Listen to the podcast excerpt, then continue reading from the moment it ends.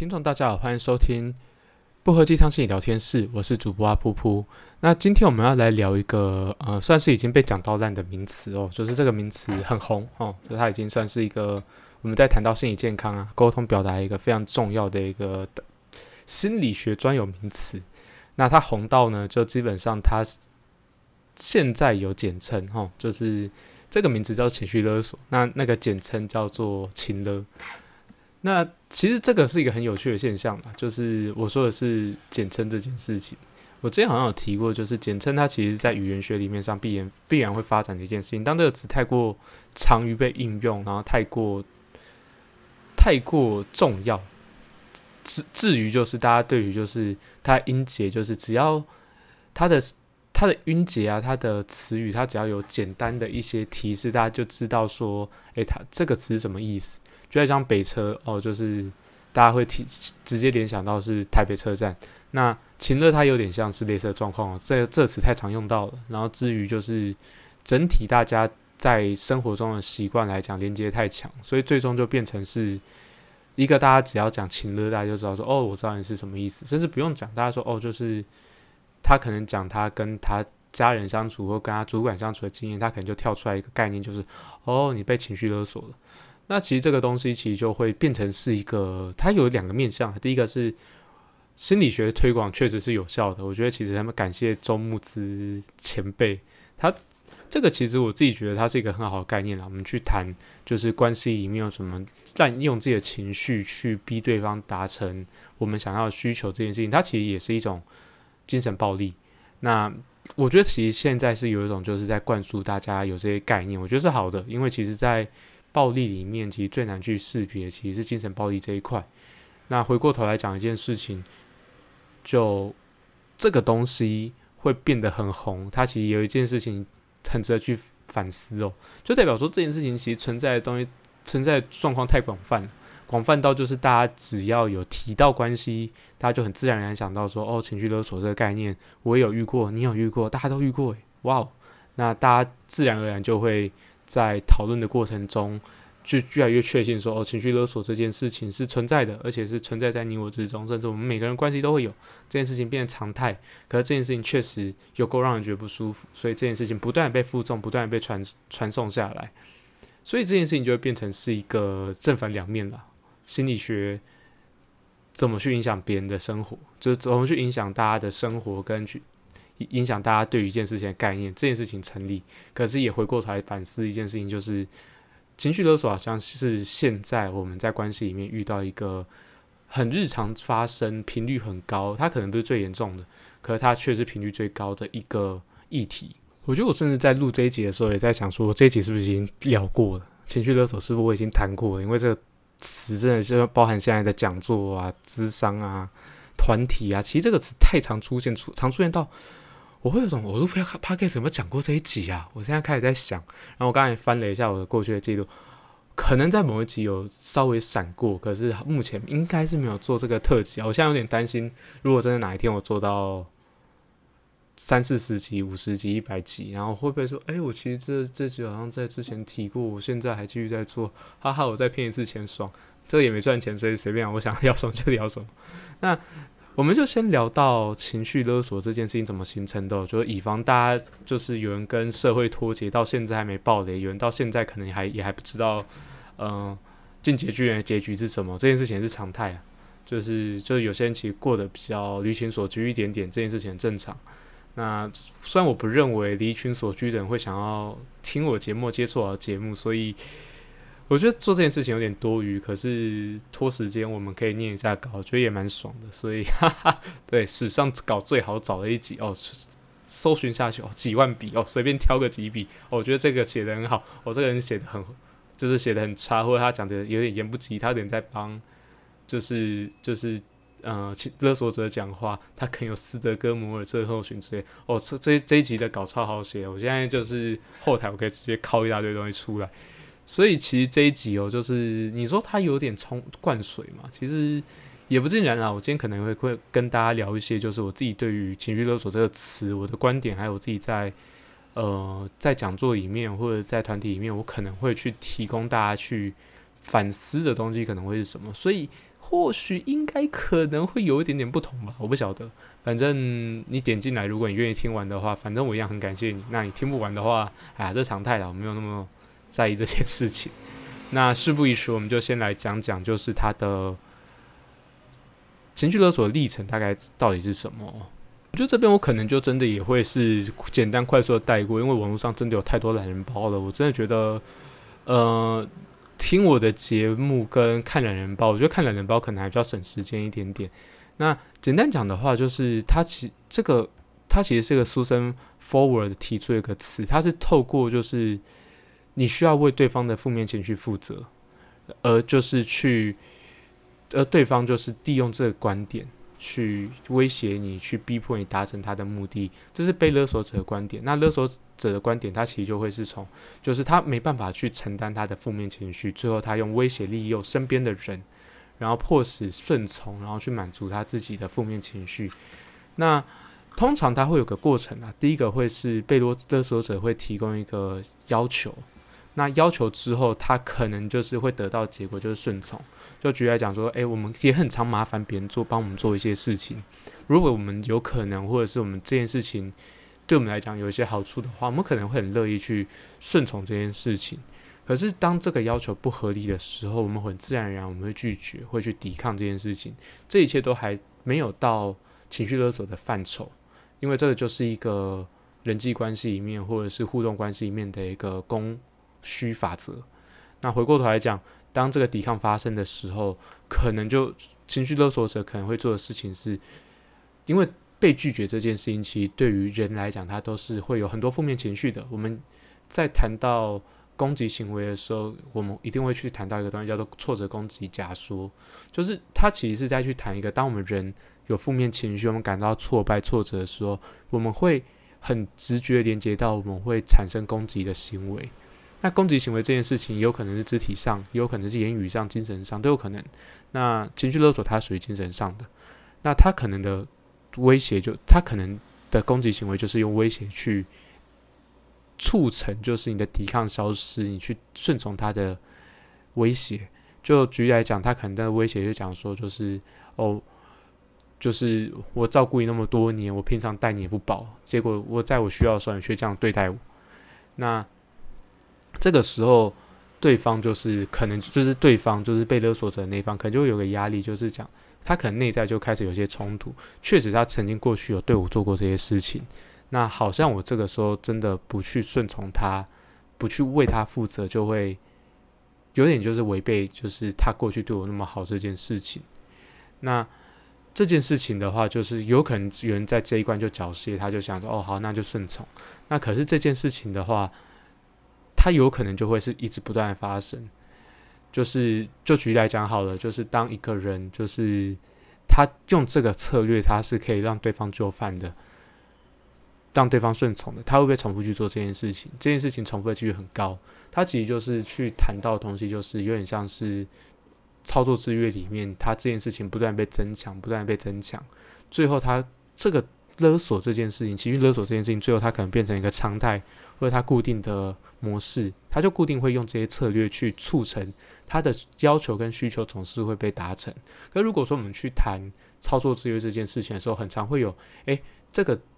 这个刺激过去有用，可是现在没有用，那我们要怎么做去增强这个刺激，或者是去调整这个刺激的频率？那这个东西最终就有点像是我们去谈到肢体暴力的这一块了，就是当我们。就是当就是施施暴者他在做这些事情，总就是过去总是有效，可是现在没效，他会直觉去讲事情是，那我就打更重一点，我去加强我的力道，我去增加我打的频率，然后这件事情就是去引发对方的，就是恐惧，然后于是我就更能去达成我的目的。那其实情绪勒索也是类似的状况。就是我不断的去重复这件事情，我去加强我的勒索的力度，然后甚至是不断的去，可能是翻旧账，有可能是讲说，哦，之前你愿意帮我，现在都不帮我了，怎样？现在我我越来越不值得，是不是？嗯，举例来讲，像这样的策略，他最终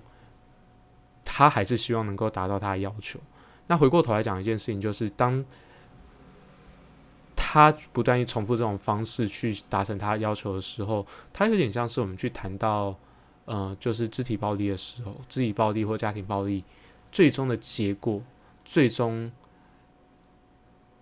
人总是会因为痛苦跟焦虑跟这个关系对他来讲已经慢慢失去原本的价值，最终可能就导致于身边人分崩离析。所以其实你去看到一些就是在人际疏离的人啊，或者是就是孤独的人。他们其实大部分都有经历过这样的循环哦。那不管是作作为被勒索、被勒索者，还是就是勒索者，他们其实都会不断复制这样的行为。那这个东西，其实，在华人的社会里面，在东方社会或在台湾社会里面，它其实最常发生在就是家庭关系。那这个东西就可以设这这这个东西就会回归到一个东西，就是呃，在性别的角色里面，通常。男性还是以现行的社会来讲，男性还是掌握了大部分的资源。你真的摸着良心讲，你顶上的主管，男性多还是女性多？越高层的男性越多。然后，甚至是就是在家里面，现在其实还有很多这样的家庭，经济全部都是靠男性的那一方去支撑的。所以回过头来讲，其实，在家庭关系里面，女性能掌握的资源其实是相对来讲是少的。那相对来讲少的状况下，它最有效。它作为主要照顾者，最有效的一个策略就是关系，就是情绪。那回过头来讲一件事情是，这个东西它就会变成是一个很日常生活频率很高的暴力，不见得每个家庭都会有肢体暴力的问题，而几乎每个家庭都会看得到就是情绪勒索的影子。因为这件事情其实实质上的杀伤力，或者是他被探，就是他被探测到，其实早期我们。对于就是精神暴力啊，对于心理健康不是那么重视的时候，其实大家会讲说，哦，他毕竟是你妈，他毕竟是你的家人啊，他毕竟是你爸，他毕竟是你的主管，他做这件事情好像听起来应该或许可能是合理的。可是回过头来讲，这个东西它其实它就是一种精神暴力，精神暴力对于人的影响不会比肢体暴力来的轻微，它反而因为它不容易被觉察到，于是它更常被使用，甚至对于我们的生活更多的威胁。那这件事情就会回过头来讲，就是我们要怎么去看待这件事？因为其实如果你真的去查的话，你可以看到有正反两面。一个是说，哦，这件事情很正常，这件事情很习以为常。我们就是我们情绪勒索这个词是理所当然、理理所当然的，这就是在关系里面我们日常会需要遇到的。那有另外派讲说，我们要远离这些情绪勒索，我们要跟情绪勒索者。断绝关系，我们拒绝跟他沟通，这件这件事情才是对整个关系是好的。那到底哪个对，或者是可能就是反正心理是很常讲，就是这件事情没有对错，取决于怎么去看待这件事情。因为我现在也要讲类似的话，所以我在自表。那回过头来讲一件事情，就是我们今天其实会想要借由这一次的 podcast，我们去来稍微分析、去解构一下这件事情怎么发生的。虽然刚刚我们已经在做这件事情了，然后另外就是。需求这件事情我们要怎么面对？还有接下来我们要做些什么，可以让情绪勒索这个词可以比较不要那么常出现在我们生活，甚至这个行为不比较不会出现在我们生活里面。这个会是我觉得我们这一集可能可以做的一个还蛮重要的事情。我们先来谈谈，就是呃，普遍来讲的一方啦，我们其实是跟。就是情绪勒索者断绝关系，我们不需要去满足他的需求这件事情，我们再先从这件事情开始谈起好了。其实这件事情是理智上说起来容易啦，情绪上其实蛮难的，因为其实通常情绪勒索会有效，它基基本上是立即在我跟这人关系其实是足够深，就是足够深厚，所以这这件事情才会有效。他可能是我们的重要他人，他可能是我们亲密关系伴侣。他有可能是我们老师啊、主管啊，就是他甚至掌握的资源包含，就是可能就是我薪水是他发的，我的考绩是他打的，然后或者是进而就是他毕竟养我了十几二十年，他没有功劳有苦劳之类的。那所以这件事情就是我们要断绝关系这件事情其实不容易的，就是你你要怎么跟你的爸妈断绝关系？就除非他真的有一天毒打你一顿，然后把把你就是揍出家门。我我有看过很多例子，是即便他都已经被逐揍出家门，他还是想要想尽办法回去。所以认真讲一件事情，我们理智上确实，我们不要去理会那些会对我们实实施精神暴力的人，我们去阻断他这件事情。这件事这个策略是有效的。可这个东西就有点像是我们叫，就是当有一个同学一直在闹，老师叫你说你不要理他，可是理他这件事情是我们本能反应，我们怎么样去抗拒我们本能反应？这件事情不是说不能做到，他很难做到。然后再来就是。当我们真的做到这件事情的时候，其实我们也会感受到其其他人的压力，因为因为就像我刚刚讲的，关系要够紧密、够亲密，情绪勒索才会越有效。那就就举例来讲，好了，我跟你非亲非故，我现在在你的耳边讲话，那我我我其实跟你可能素不素不相识，就是你可能听过阿普普是谁，听过郭普这张事情是谁，可是我跟你应该没那么熟，理论上，对。那可在此时此刻，我可能就想说，哦，我都已经录了二十集了，抖那个五十块应该不过分吧？要不然你听五十集到底是听啥？小叮当啦，就是给，就是就是 抖那我一下啊，不然哦，做做频道很难做诶，到时候你就听不到那么优质的节目，虽然我觉得很混。对，那基本上没意外的话，大家应该都是无效的吧？有效的话，我等一下可以看一下我的后台有没有真的有人刷抖那件，拜托不要抖内，对。那哎，不对，这样讲不太对。我希望你抖内，可是不是因为这个原因哦。就是回过头来讲一件事情，就是这件事情其实就是我跟你关系不够，基本上这招就无效。可当我关系够，这招有效的时候，你要离开这个关系，其实每个人也都要付出很大的代价。所以我必须要讲一件事情，去离开一个关系，或者说或去断开跟呃情绪勒索者的连接，这件事情是是正确的，是好的。那个阶段对于一个人的安全是。情绪上的安全，精神上的安全，这件事情是重要的，可是它并不是那么好做到。那所以就是真的去这样建议的话，其实会会不会反过头来去指责到哦，他都已经这样对你，你为什么要跟他在一起？他会变成另外一种指责。我觉得这可能也回应到了为什么有很多人是没办法离开，就是嗯情绪勒索的关系里面哦，因为那个关系其实太深厚，他可能是我们的爸妈、我们的伴侣，可能是我们的主管，我们。当我选择离开这个关系的时候，我可能连同我会失去更多的东西。其实，如果就是我记，我记得这件事情之前也提过，其实真的会离开，就是呃有家庭暴力关系的妇受暴妇女，大概只有百分之八左右而已。其实比想象中少很多。那都已经是肢体暴力，都已经就是都那么低了。那大家回头过来去想一下，那精神暴力呢？情绪勒索呢？而且，甚至我们身边的人对于这一块其实不是很了解状况下，可能还会有一些人就讲说：“哦，他们是这这个是伴侣啊，伴侣哪有不吵架的啦？啊，就是夫妻就是就是床头吵床尾和这件事情很正常啊，就不用那么在意嘛，心胸开阔一点。”回过头来讲，你在指责他，你有注意到吗？对，那回过头来讲这件事情，就是就是这件事情不容易。然后这件事情说真的，它是一个理性的发言，可如果你看到现况。它不是一个，就是好好达成，甚至是理智的建议哦。那另外一派的话，其实他就会去谈很多，就是情绪勒索这件事情。当我们用情绪勒索贴在我们的沟通的标、沟通的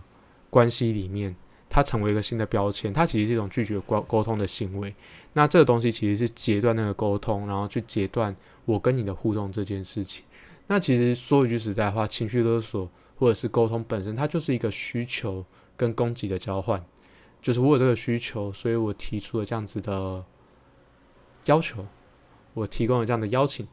那回过头来讲，我希望你达成的邀请，这是人之常情。那回过头来讲，当他的情绪是一个好武器的时候，我们其实也会用各式各样的方式去让对方达成我们的要求。我们讲刚刚讲的情绪，我们刚刚讲的。就是亲情、连结或者是肢体暴力这一块都是比较极端的。可是回过头来讲，我们在跟别人谈判的时候，我们势必也会用到一些筹码。举例来讲，就是当你愿意去做这件事情的时候，我可能可以让你抽我公司百分之二十到三十的利润。我今天的抖内钱就给你，虽然没有任何钱，这个东西是空的。我们其实也一直在做这件事情啊。为什么？可是为什么情绪？作为筹码的时候，它是不 OK 的。可是我们用其他方式作为筹码，确实又是好的。这件事情其实是一个可以大家可以去摸着良心，冷静下来去问自己，就是对方的需求是什么，对方需要是什么，我们没办法满足他，那回过头来讲一件事情，就是在这个时候，到底我们要想的事情是我们要去满足他，还是我们要回过头来讲去拒绝他的满足行为之后，我们要做些什么事情？因为其实关系里面，我们为了维持关系，我们在嗯拒绝的同时，我们其实也会做出一些补偿。我们这些补偿并不见得会比答应他原本的需要还要来的轻微。对，那回过头来讲一件事情，就是这这两者到底是。这两个观点到底谁对谁错？这两个观点其实是几乎是完全互斥的。就是当你要去截断他的时候，其实就是把他一切需求都断开。那你甚至是会连补偿这件事情都断开。他这个东西有点像是，呃，就是 Bowen 就是在谈家家族治疗时候讲的情绪切断。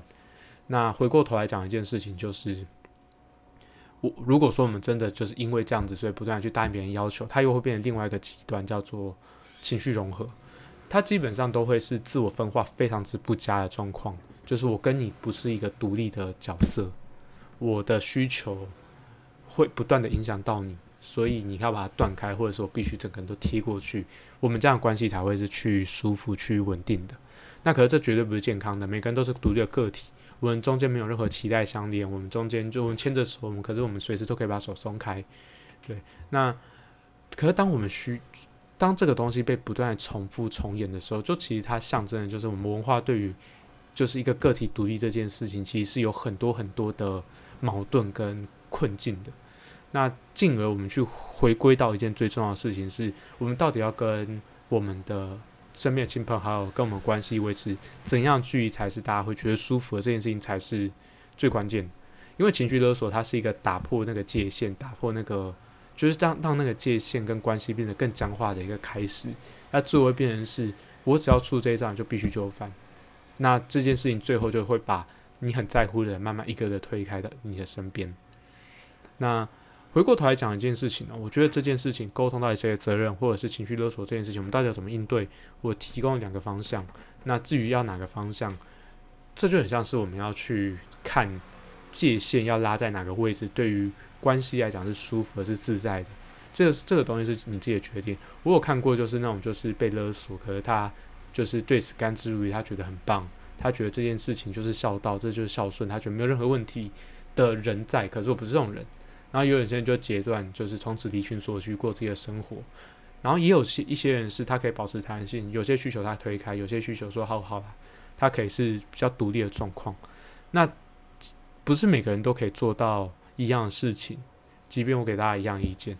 那回过头来讲一件事情，就是那怎样做对你来讲可能才是最自在的。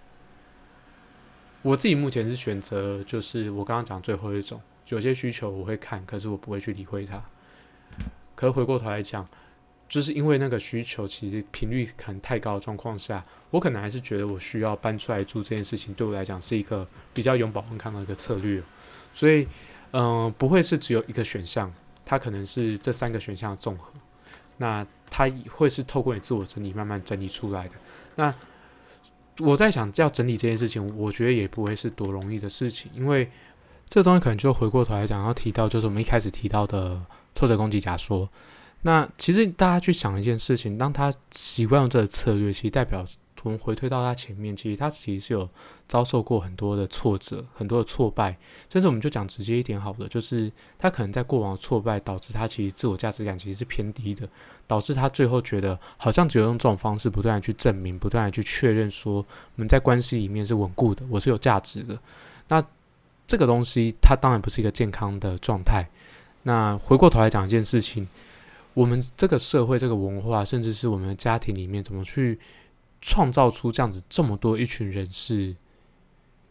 这么低价自我价值感，这么就是在关系中感到失落的，绝大部分是女性，也有男性，因为情绪勒索不是只有女性在用。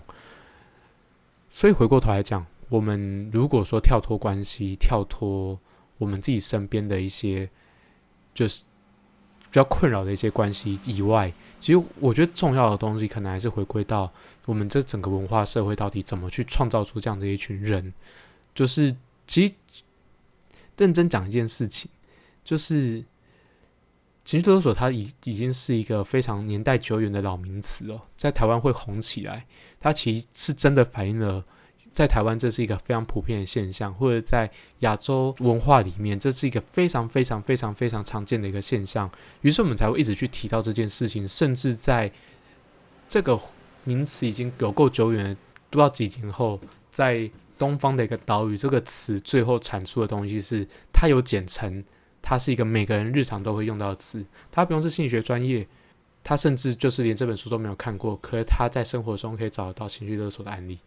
这个东西才是，这个东西会是在文化跟社会的角度，我们值得去反思的。我们怎么样去创造出一群人，他们因为过去的挫折，因为他们这些挫折而自我这些价值感低落，做价值感低落的结果就是他们不断在关系里面复制暴力行为，肢体暴力、精神暴力都算。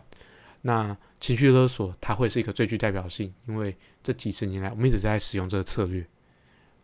而如今，我们有书、有书本，有人提到这个概念，很多很多心理师在提这个概念，很多很多在谈家庭教育的人在提到这个概念，是不是我们也该反思一下，我们要不要把这个概念继续带到我们的未来关系里面，再继续带到我们生活里面？这是值得反思的。因为我现在，即便是在这样子的名词出现多年，我还是一直不断的听到情绪勒索，还是在我们生活中。我们要怎么去停止这些行为，甚至是我们要怎么去照顾好自己的焦虑，照顾好自己的挫败，我们能够给自己的自我价值感，而不是不断的从别人的身上，从重要他人身上，从亲密关系的人身上去榨取那些让我们有。自我价值感的东西，这个不会让我们的关系更亲密，它只会让人的关系越来越疏远，甚至越来越远离。它会让人在关系里面，宁宁可选择逃避，也越来越不愿意负责。这不是我们乐见的。我觉得，它也不会是一个关系里面理想的样子。那既然你听到这一集，我会还蛮诚挚邀请你，先从自己的自己的位置做起，因为我们没办法去。改变我们身边的人，我们只能提醒自己，我们不要把让我们觉得不舒服的东西带到我们未来关系里面去。那这是这节内容，很感谢大家愿意收听，我是主播阿噗噗，祝大家早安、午安、晚安，谢谢大家。